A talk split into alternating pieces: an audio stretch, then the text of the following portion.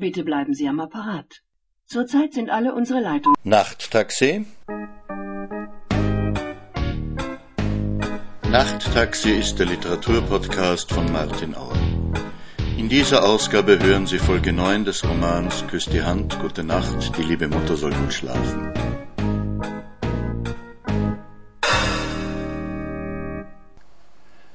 Der Krieg beginnt und die Trude kommt in die dritte Klasse. Seit 5.45 Uhr wird zurückgeschossen.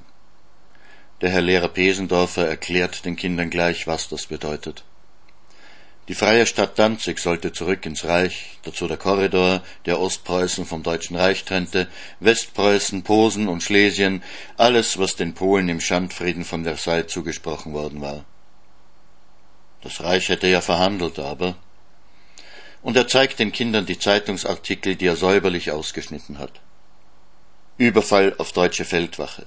Polnische Brandstifter überfallen deutsche Gehöfte. Reichsdeutsche nach Polen verschleppt. Brutaler Überfall polnischer Zöllner auf wehrlose Frauen. Das leuchtet doch ein, dass da keine Verhandlungslösung mehr möglich war.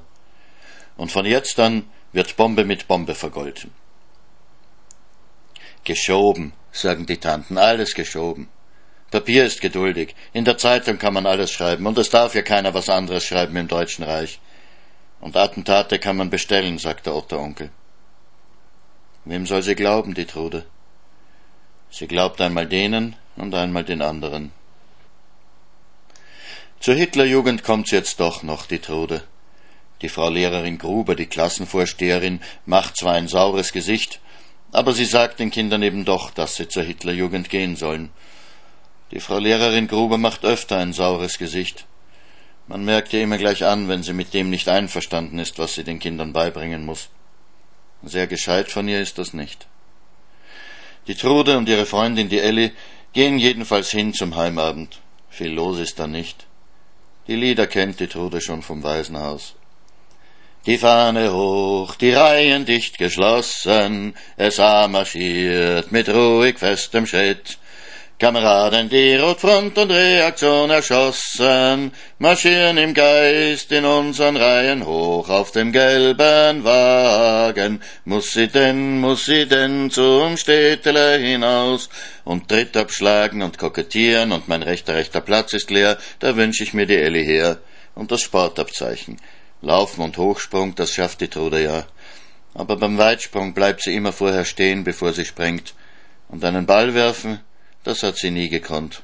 Also kriegt sie es nicht, das Sportabzeichen. Auch kein Schaden. Und sonst? Sonst ist nicht viel los in der Gruppe. Die Hilde, die Gruppenleiterin, die macht da nicht auf zackig. Von Politik ist kaum je die Rede. Die Mutter von der Hilde, die ist auch Schaffnerin, am selben Bahnhof wie die Tanten, und auch eine Kommunistin.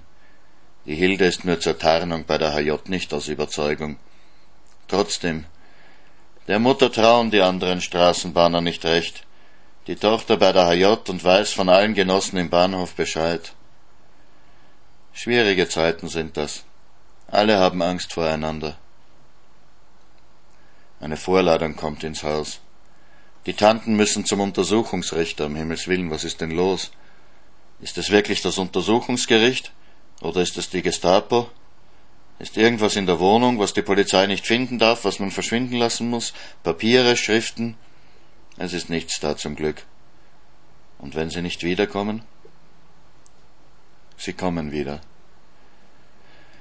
Ob es wahr ist, dass bei Ihnen in der Wohnung antinationalsozialistische Äußerungen gefallen sind, hat sie der Untersuchungsrichter gefragt ob es wahr ist, dass in ihrer Wohnung Witze über den Reichsmarschall Göring gemacht worden sind, im Zusammenhang mit den Eintopfsonntagen und der Leibesfülle des Reichsmarschalls, ob es wahr ist, dass in ihrer Wohnung behauptet worden sei, der dem Reich aufgezwungene Krieg sei in Wahrheit ein Angriffs- und Eroberungskrieg. Aber gar nicht, alles nicht wahr, haben die Tanten gesagt. In ihrer Wohnung sagt nie jemand solche Sachen. Da interessiert sich gar niemand für Politik. Nein, nein, Herr Richter, das stimmt sicher nicht. Und dann hat er uns noch gefragt, ob wir fleißig fürs Winterhilfswerk spenden. Na gut, dass ich das Abzeichen angesteckt gehabt hab. Und wir sollen in Hinkunft mit unseren Äußerungen vorsichtiger sein. Ich glaub, dem war das selber peinlich, weil das ist doch klar, dass das eine Familientratscherei ist. Da hat sie es gesagt, die Hildertand. Eine Familientratscherei. Denn wer soll sonst wissen, was hier in der Wohnung geredet wird? Unter den Genossen wird doch kein Spitzel sein. Das gibt's nicht, nein. Dann wären nämlich alle aufgeflogen. Dann wären sie schon am Mordsinnplatz bei der Gestapo, alle mitsammen. Da gäb's kein Pardon mehr. Nein, das muss einer gewesen sein, der nicht alles weiß, einer, der halt so dabei ist und aus und ein geht in der Buchengasse. Das kann nur der kleine Otto sein. Aber was soll man machen? Nix kann man machen. Ihn rausschmeißen wäre zu gefährlich. Wenn er sich dann rächt? Mein Gott, der kleine Otto, der eigene Neffe, der Sohn vom ältesten Bruder. Und wo ihm der Otto Onkel noch die Stelle im Rathaus verschafft hat, sonst wäre er noch immer Pudelhupfer beim Meinl. Der kleine Otto, sowas. Nix kann man machen, die Goschen halten, wenn er dabei ist, ihm nichts erzählen. Mein Gott, das hätte man sich denken können, wo er doch PG, wo er doch Parteigenosse ist. Aber natürlich merkt er was, der kleine Otto, spürt das Misstrauen, das schnelle Verstummen, wenn er heimkommt. Und es tut ihm ja leid, die ganze Sache. Nein, wirklich, erklärte der Ossi, weil mit der kann er reden. Es war eine pure Blödheit von ihm. Da haben die im Rathaus darüber geredet, bei seiner Arbeitsstelle nicht, ob's denn überhaupt noch Nazi-Gegner gibt im Deutschen Reich, ob's denn überhaupt welche gibt, die nicht einverstanden sind mit dem Führer, die nicht stolz sind, Deutsche zu sein, die nicht voll Bewunderung wären für die deutsche Wehrmacht, die im Blitzkrieg Polen erobert hat. Na und er, Goschert, hat halt überall mitreden müssen, hat halt erklärt, dass nicht alle mit dem Hitler einverstanden sind, dass manchen die Butter wichtiger ist als Kanonen. Er hat es selber gehört. Du, wenn du das gehört hast, musst du Anzeige machen, haben die anderen gesagt. Weil in der Abteilung, da haben sie auch ein paar wirklich harte Nazis. Und sie haben ihn praktisch hingeführt zur Polizei, da ist ihm nichts übrig geblieben. Und den Tanten was sagen, das hat er sich halt nicht getraut. Und was hätte es genutzt auch?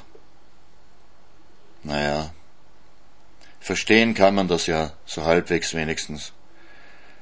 Als der kleine Otto zur Wehrmacht eingezogen wird, wünscht ihm keiner was Böses. Aber froh sind sie doch, dass er aus dem Haus ist. So etwas gibt der Trude dann wieder zu denken.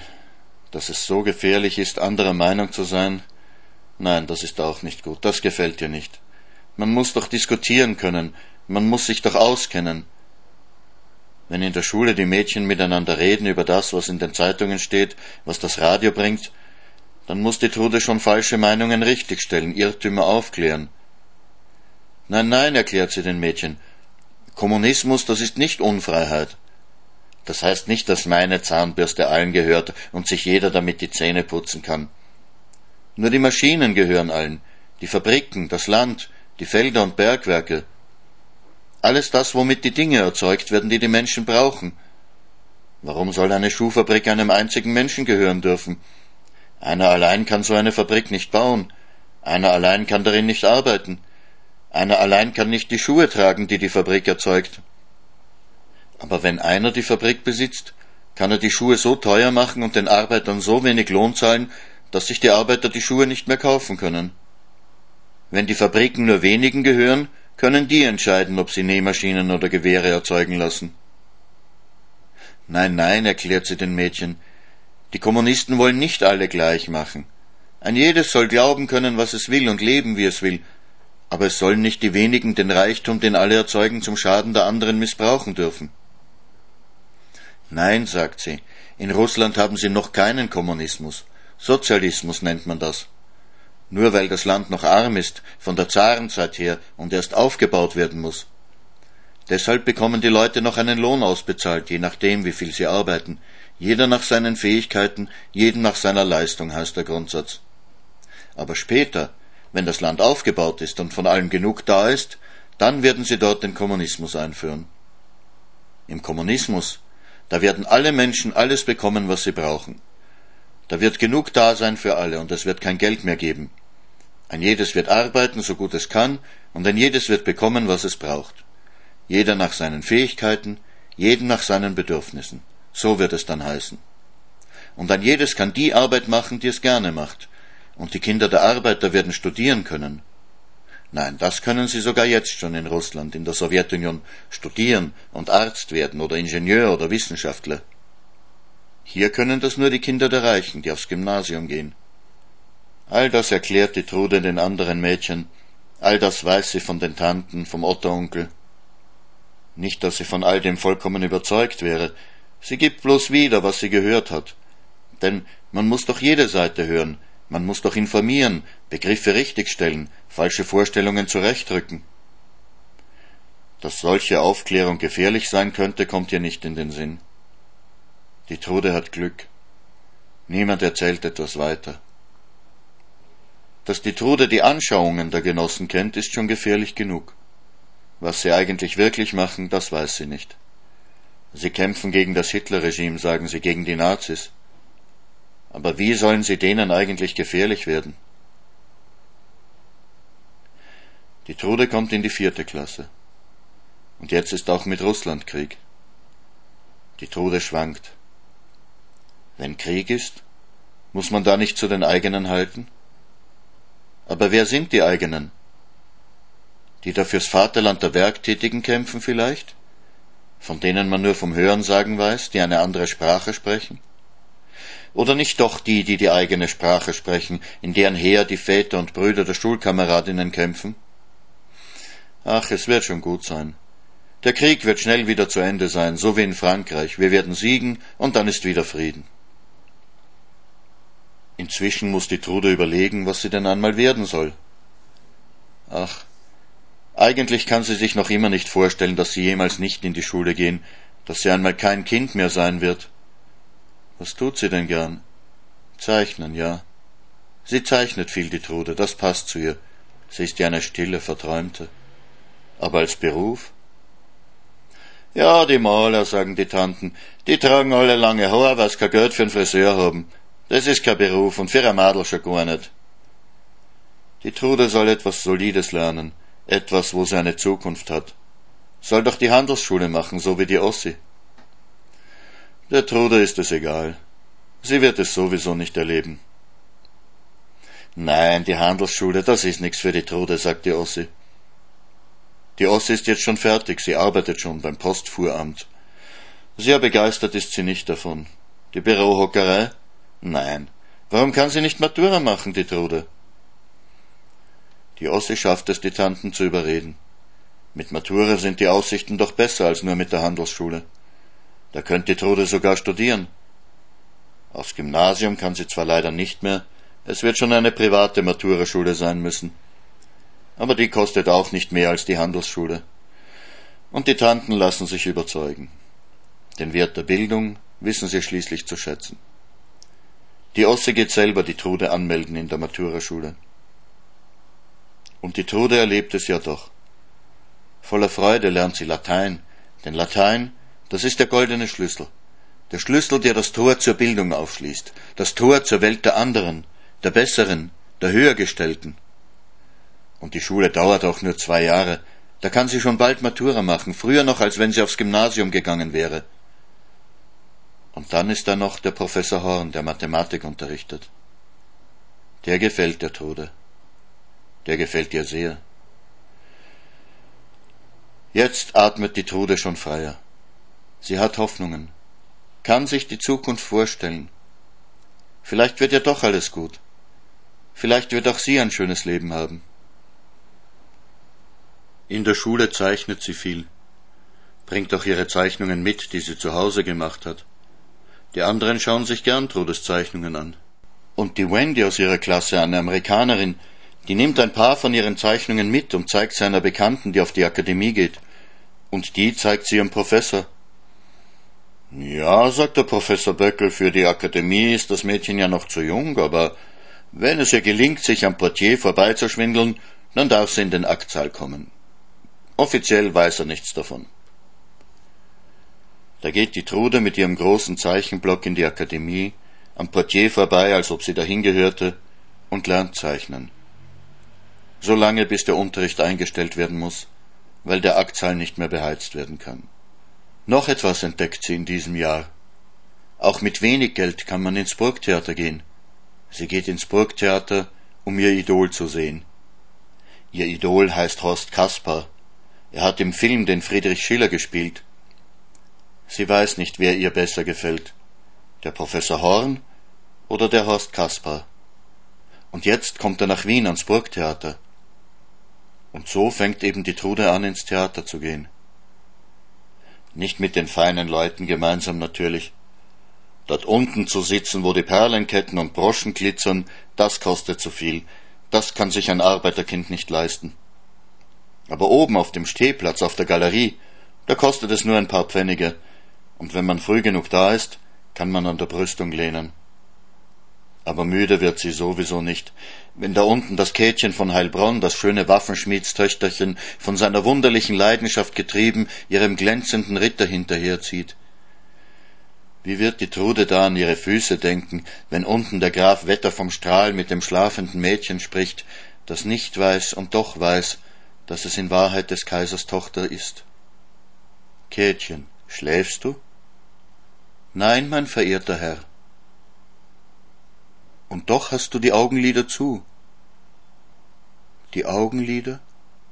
Ja, und fest dünkt mich. Ach geh. Was? Nicht? Du hättst die Augen auf? Groß auf, soweit ich kann, mein bester Herr. Ich seh dich ja, wie du zu Pferde sitzest. Wo bist du denn, mein Herzchen? Sag mir an. Auf einer schönen grünen Wiese bin ich, wo alles bunt und voller Blumen ist. Ach, die vergiss man nicht. Ach, die Kamillen.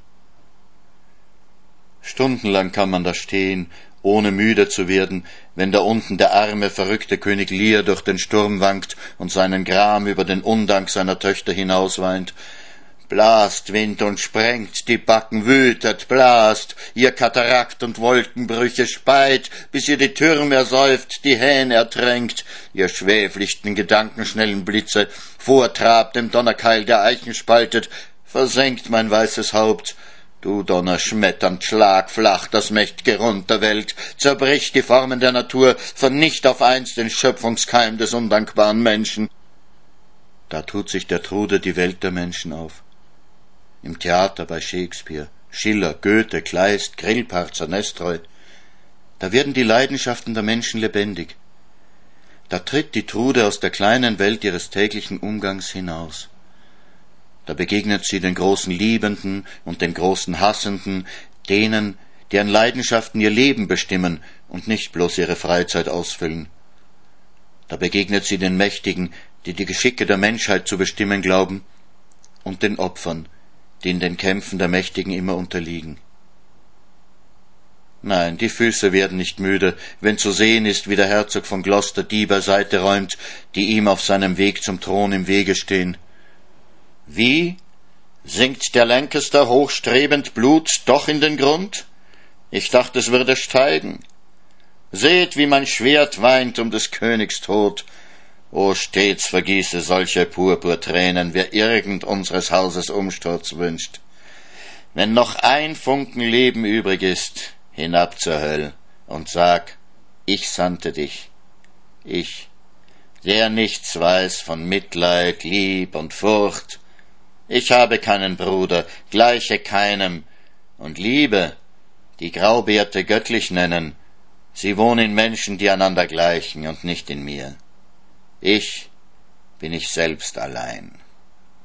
Da kommt der Trude ein Gedanke. Es ist zwar nur eine Einbildung, eine Fantasie, ein Tagtraum, wirklich hoffen darf man das natürlich nicht.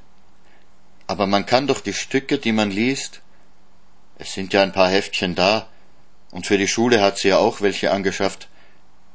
Man kann doch eine Rolle öfter lesen, solange bis sie im Gedächtnis bleibt, und sich dann vorstellen, wie sie gesprochen klingen müsste, wie man das sagen, welche Gesten man dazu machen müsste. So in Gedanken, nur in Gedanken eine Rolle einstudieren und sich vorstellen, man stünde selber auf der Bühne, und oben auf der Galerie und unten im Parkett, da wären welche, die schauten zu, und hinterher da klatschten sie und freuten sich. Und selten, ganz selten, wenn zufällig keiner zu Hause ist in der kleinen Wohnung in der Buchengasse, nur sie, dann kann sie auch einmal laut sprechen und deklamieren und ihre Stimme hallen lassen. Was hat denn die Trude? Ist die krank oder was? Die schreit immer so, sagt die Nachbarin zur Hildertand. Also lässt es die Trude lieber, also lernt sie nur still ihre Rollen, lässt ihre Stimme nur in Gedanken ertönen. Ganze Nachmittage sitzt sie da auf den Stufen des Burgtheaters, zusammen mit anderen theaterbegeisterten Mädchen, um rechtzeitig da zu sein, wenn die Kasse geöffnet wird und die Stehplatzkarten ausgegeben werden. Schüchtern kramt sie aus ihrer Tasche ein paar Zeichnungen, die sie nach Fotos von ihren Lieblingsschauspielern gemacht hat. Je, das ist gut. Machst mir auch so eins? Gern macht die Trude das, freut sich, dass ihr Talent Anerkennung findet. Wenn die Trude über die Schule redet, die schon nicht mehr so spannend und aufregend ist wie zu Anfang, da sagt wohl die eine, mein Gott, wie ich dich beneide. Und die Trude fragt sie, warum sie sie denn beneidet. Ich möcht so gern und ich darf nicht. Ich bin Halbjüdin. Und da sind noch ein paar darunter. Und die Trude geniert sich dafür, dass sie in die Schule gehen darf und die andere ist vielleicht viel gescheiter als sie. Die versteht vielleicht diese Mathematik, die die Trude sicher nie kapieren wird, aber sie darf nicht. Und die Trude sucht nach Unterschieden und fragt sich, ob da irgendetwas ist an denen, was sie schlechter macht, aber sie kann nichts finden. Halbjuden, Vierteljuden, Achteljuden, das Blut der Menschen wird gewogen, großer Ariernachweis, kleiner Ariernachweis. In der Maturaschule erzählen sie, dass in Wien irgendeine höhere NS-Frauenschaftsfunktionärin Selbstmord begangen hat, weil sich herausgestellt hat, dass sie eigentlich eine Halbjüdin ist.